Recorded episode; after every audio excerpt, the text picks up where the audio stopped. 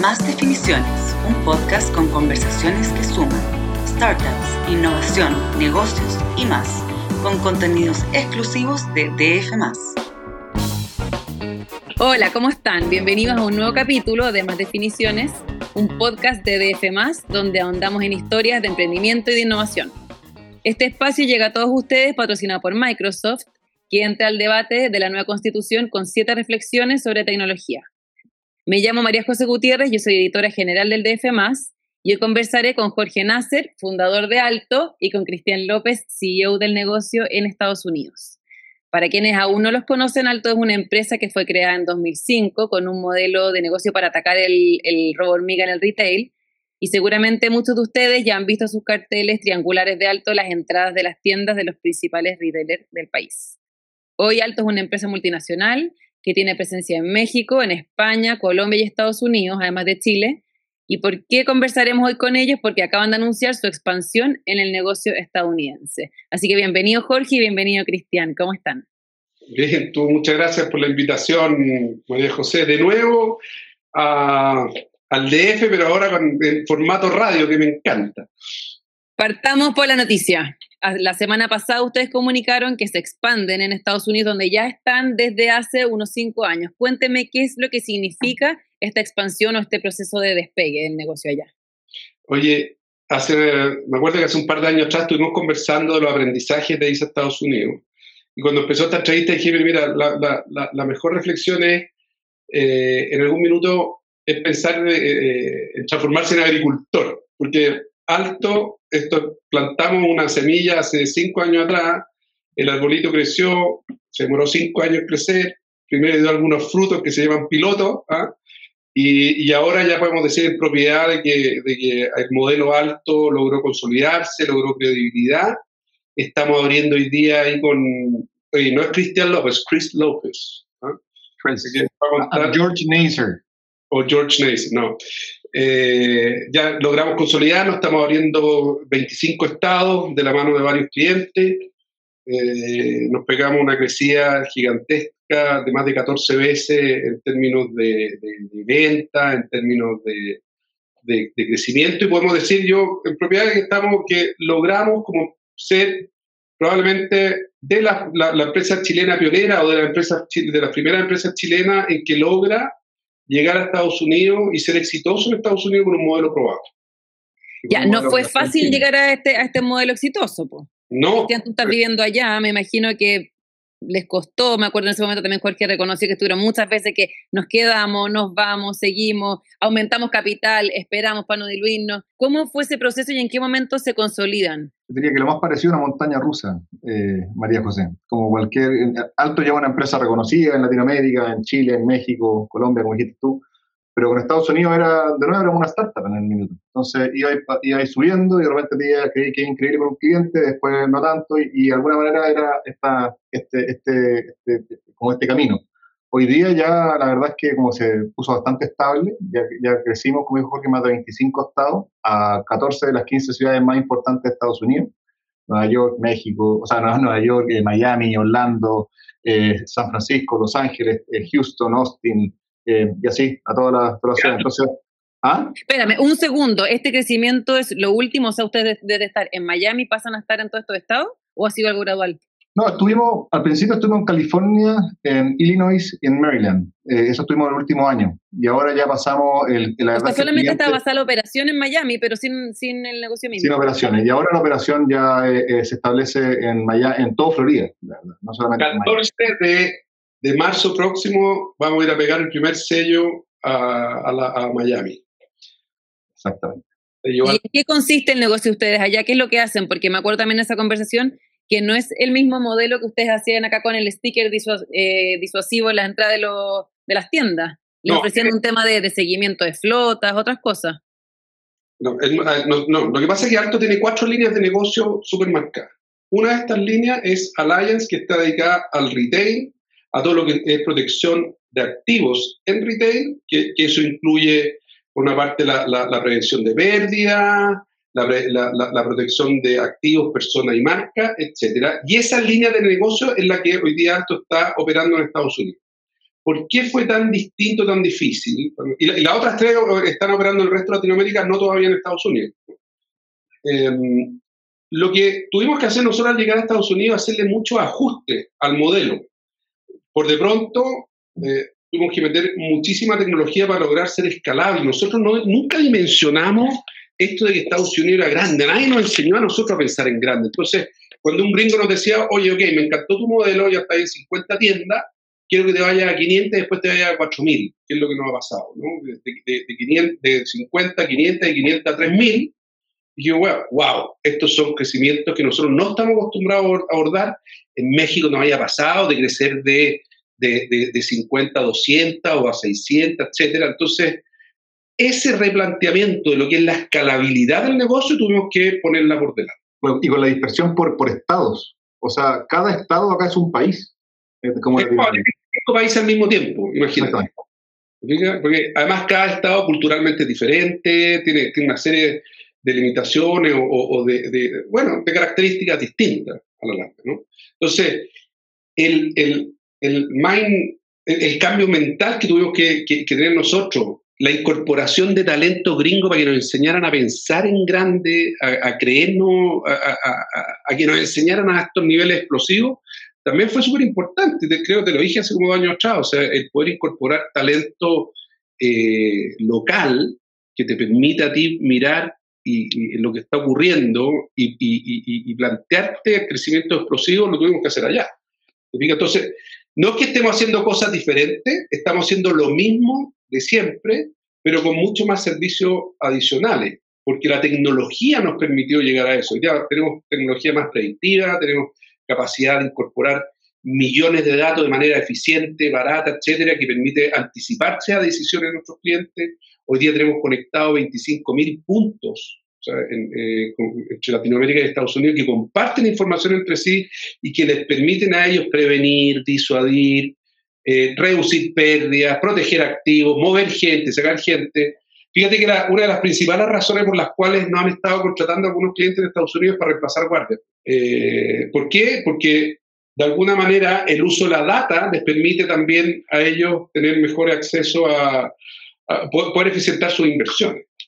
¿Pero yo permite la tecnología a usted eh, reemplazar a un guardia? Pero claro que sí. O sea, tú, lo que haces con la tecnología... igual esto tiene que haber alguien ahí también. No necesariamente. Lo importante es que tú te, tengas la información necesaria para saber qué es lo que necesito ahí. Porque no necesariamente una persona parada en una puerta eh, va a lograr lo que yo quiero, que es aumentar mis ventas, mayor sensación de seguridad interna, eh, que la gente, que, eh, perdón, que, que, reduzca que reduzca las pérdidas, etc. La data me permite a mí ir moviendo mis assets, mis activos de manera Claro, y prevenir. ¿Te fijas? Oye, hábleme de los clientes. ¿Con quiénes están ustedes hoy día en Estados Unidos? Chris, por favor. Chris, ok. thank you, George. Eh, estamos hoy día con, con, clientes bien importantes. Nos hemos enfocado sobre todo en los 10 clientes más grandes de Estados Unidos. Hoy día estamos trabajando con Walgreens, eh, con Kroger, con Rite con Whole Foods, que se lo compró Amazon.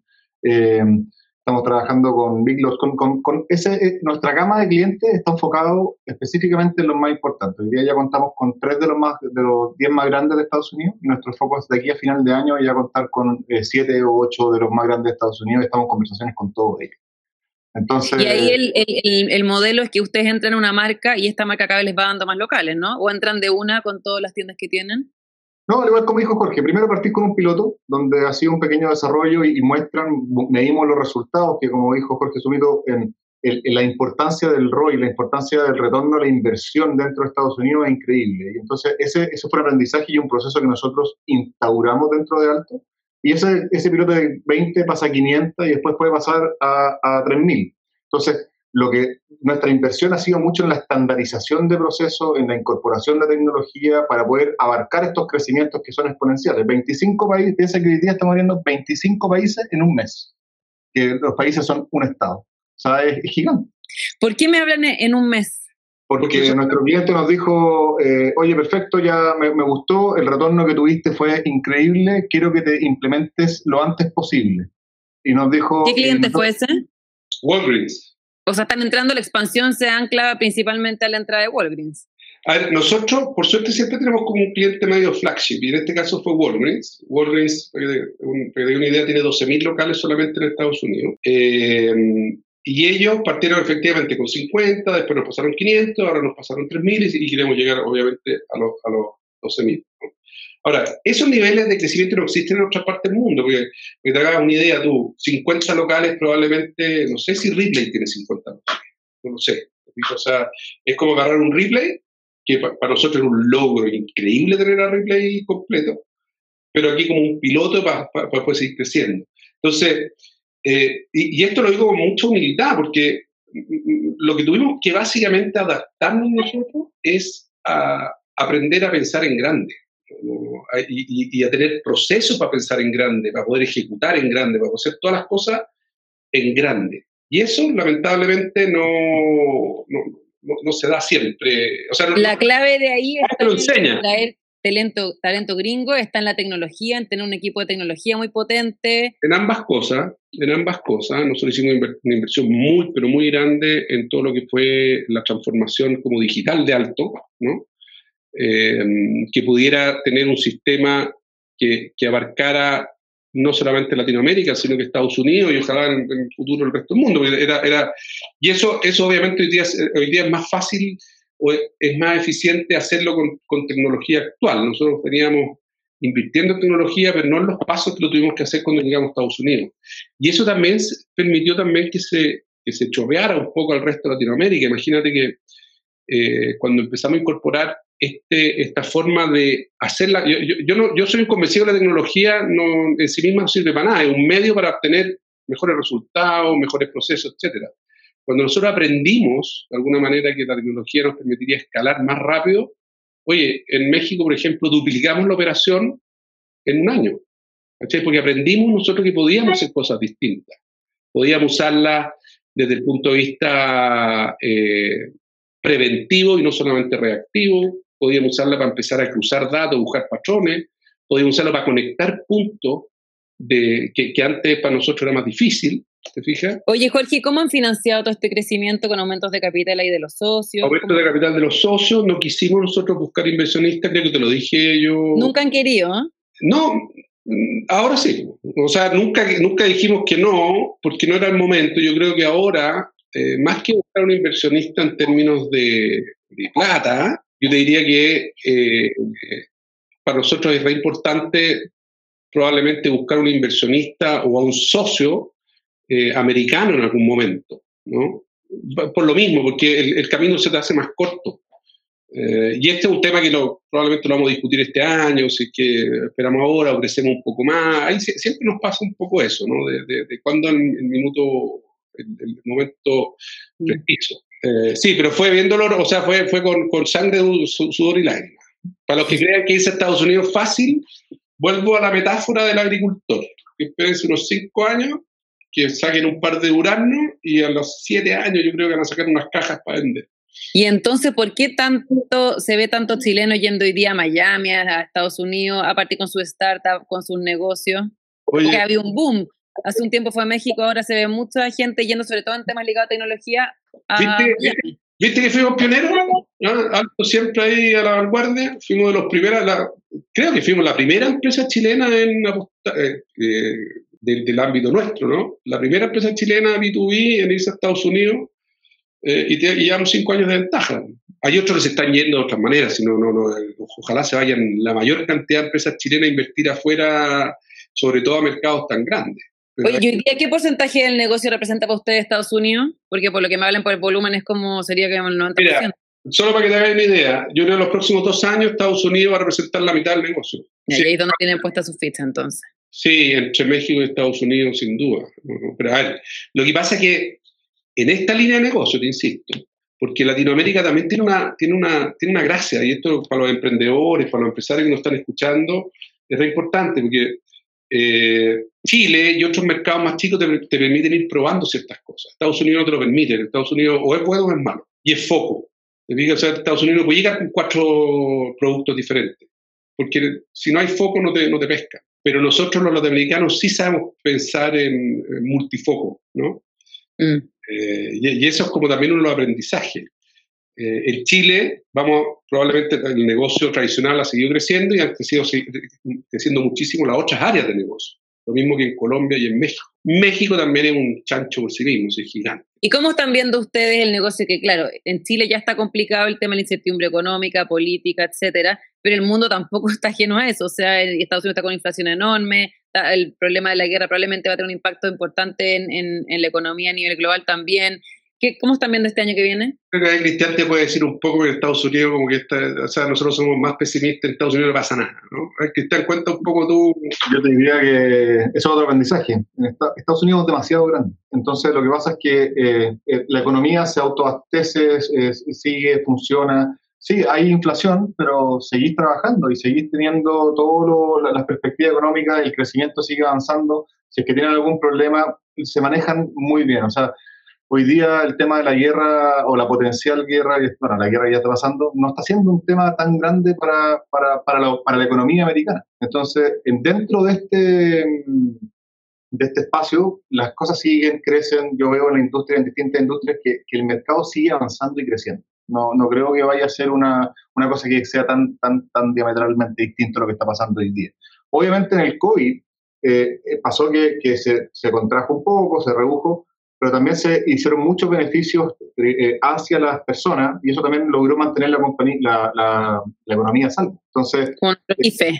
Claro, con el IFE americano, digamos, que fueron miles de millones también, eh, pero al final de cuentas eso ha ayudado mucho a que, a que la economía siga eh, y siga avanzando con inflación, por supuesto, pero, pero, la verdad es que no, no vemos un riesgo mayor. Aparte, en el mundo, en, en Estados Unidos, hoy día el tema de la pérdida en los retail o en los bancos en distintas partes está siendo el mayor problema que han tenido en la historia. Entonces están creciendo mucho el tema de los crímenes o el tema de los, de los procesos. Entonces eso también ha ayudado mucho a que esta sea una industria que está creciendo y eso también lo estamos viendo en otros mercados. Entonces, Oye, este punto de quiebre de, de para tener este crecimiento explosivo, ¿cuándo se dio? Después de que pasamos de los picos, porque en Estados Unidos también aprendimos que primero te, te, miran, te prueban y después te hacen dar saltos discretos y después saltos eh, grandes. Y yo diría que eso no ha estado pasando con los clientes. El primer cliente que, que, nos pasó fue Walgreens, que nos pasó 50, después 500, y el, y el punto que él fue cuando nos dijo ya váyanse a 2.500 tiendas adicionales. ¿Pero eso cuándo fue en tiempo? Hace, estaba ya un mes operando fuerte, abriendo 25 ciudades, 25 estados ahora. Entonces, yo diría ahí como que, como un resumen, así como que, que, Alto logró una, no sé, una, expansión nacional exitosa en el mercado americano, básicamente porque logramos demostrar que generábamos buenos resultados a nuestros clientes.